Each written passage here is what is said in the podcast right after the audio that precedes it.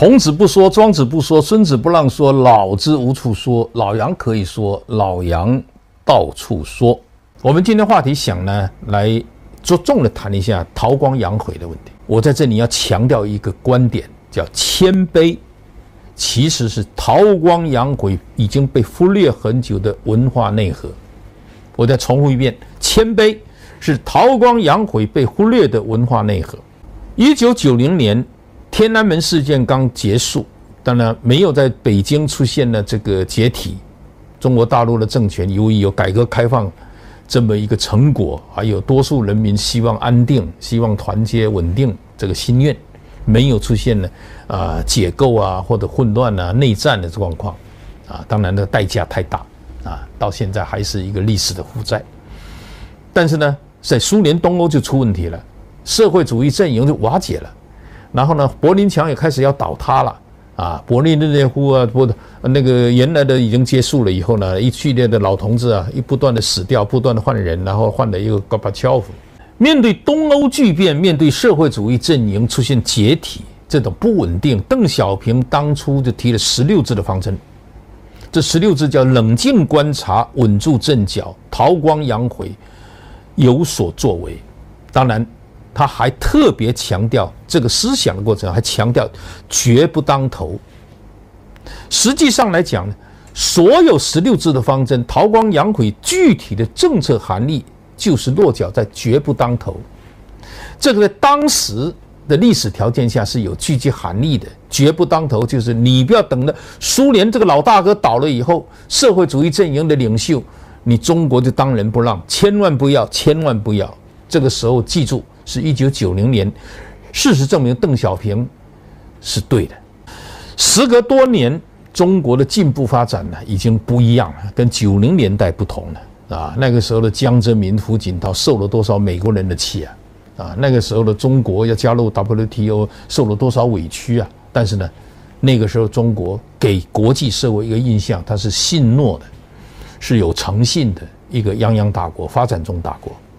好了。邓小平说的十六字方针和绝不当头这个原则，尤其是韬光养晦，好像被束之高阁了。而且呢，对韬光养晦和邓小平这个绝不当头的，也有很多的无以曲解啊。现在这种弹头学者拍马屁学太多，典型呢有一个姓金的叫金灿龙啊，这个人大的教授，幸好不是厦大毕业的。金教授说：“中国当年加入世贸组织呢，是把美国人给忽悠了。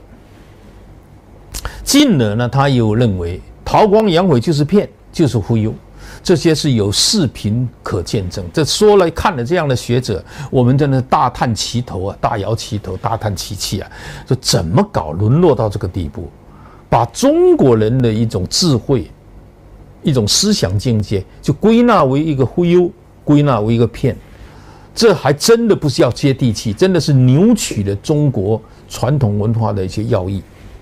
那么这几年为什么大家也是认为呢？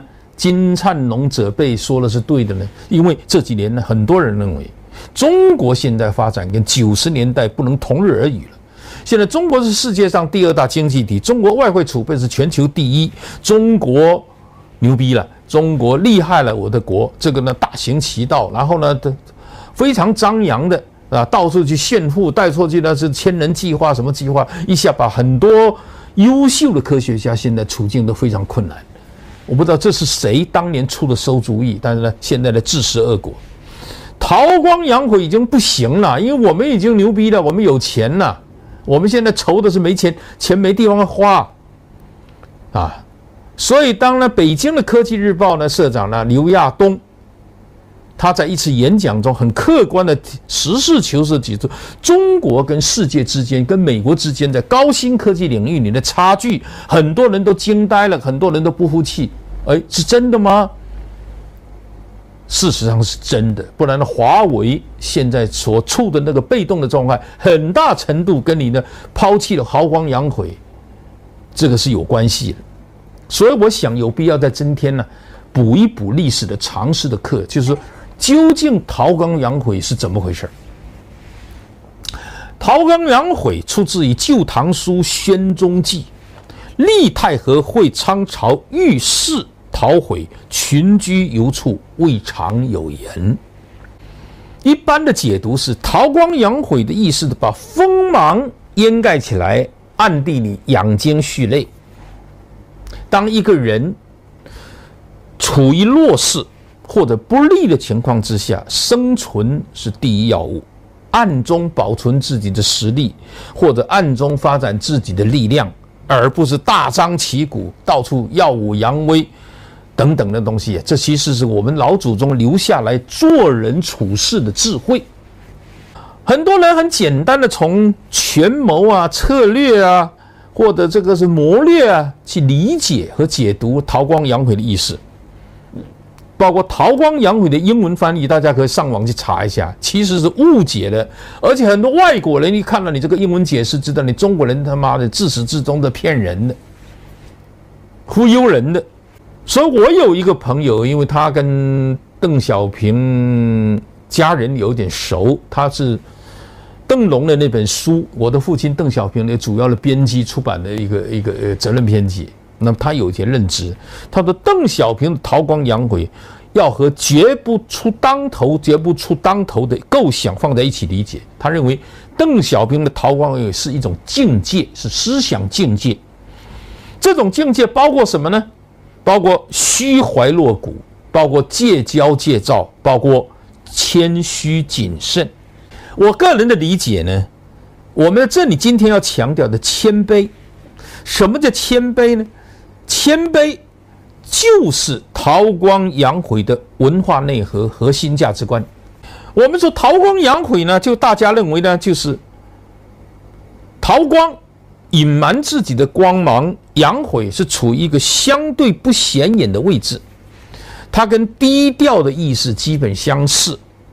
其实这是一个很优秀的一种品质，对一个人来讲，对一个国家和一个政权和一个民族，这也是一个伟大民族一个基本的要素。韬光养晦不仅仅是权谋，不仅仅是生存的意识，不仅仅是生存的策略，它是一种美德。一个呢，甘愿处于次要位置的人，一个知道自己还不如人的人，一个谦卑的人，最终会赢得大家的尊重，大家的爱戴。呃这个尊重爱的发自内心的，这样人的领导地位的时候，他不仅可以好好服务自己的人民，也可以好好服务其他人。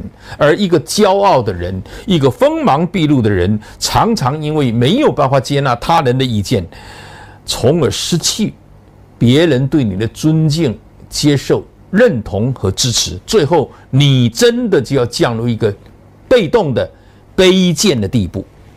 所以呢，谦卑对一个人很重要，对一个公司很重要，对一个国家、一个民族也很重要。当今世界，我们现在抽了这几年，世界到处去撒币，到处去援助，到处就是夸海口，是吧？厉害了我的国，不仅是夸，而且还拍节目，到处去做外宣片，是吧？这个这些年呢，有些行为表现呢，就像那土豪金，就像土台主一样啊。暴发户一样，那么特别是理论界、外交界对韬光养晦这个理念的鄙弃，对绝不当头的鄙弃，就出现了我们不愿意看到，或很多人愿意看到的战狼外交，其他领域的咄咄逼人。其实这些表现，都是对韬光养晦、对邓小平先生当年绝不当头的一种扭曲、一种曲解。邓小平当初说过几句话，我想重复一下，作为我们今天这个节目的结尾。要冷静的观察，镇定自若的面对困难，要捍卫我们的立场，韬光养晦，争取时间，永不称霸。可能很多人都忘了，提醒一下，好像也很有必要。老杨到处说。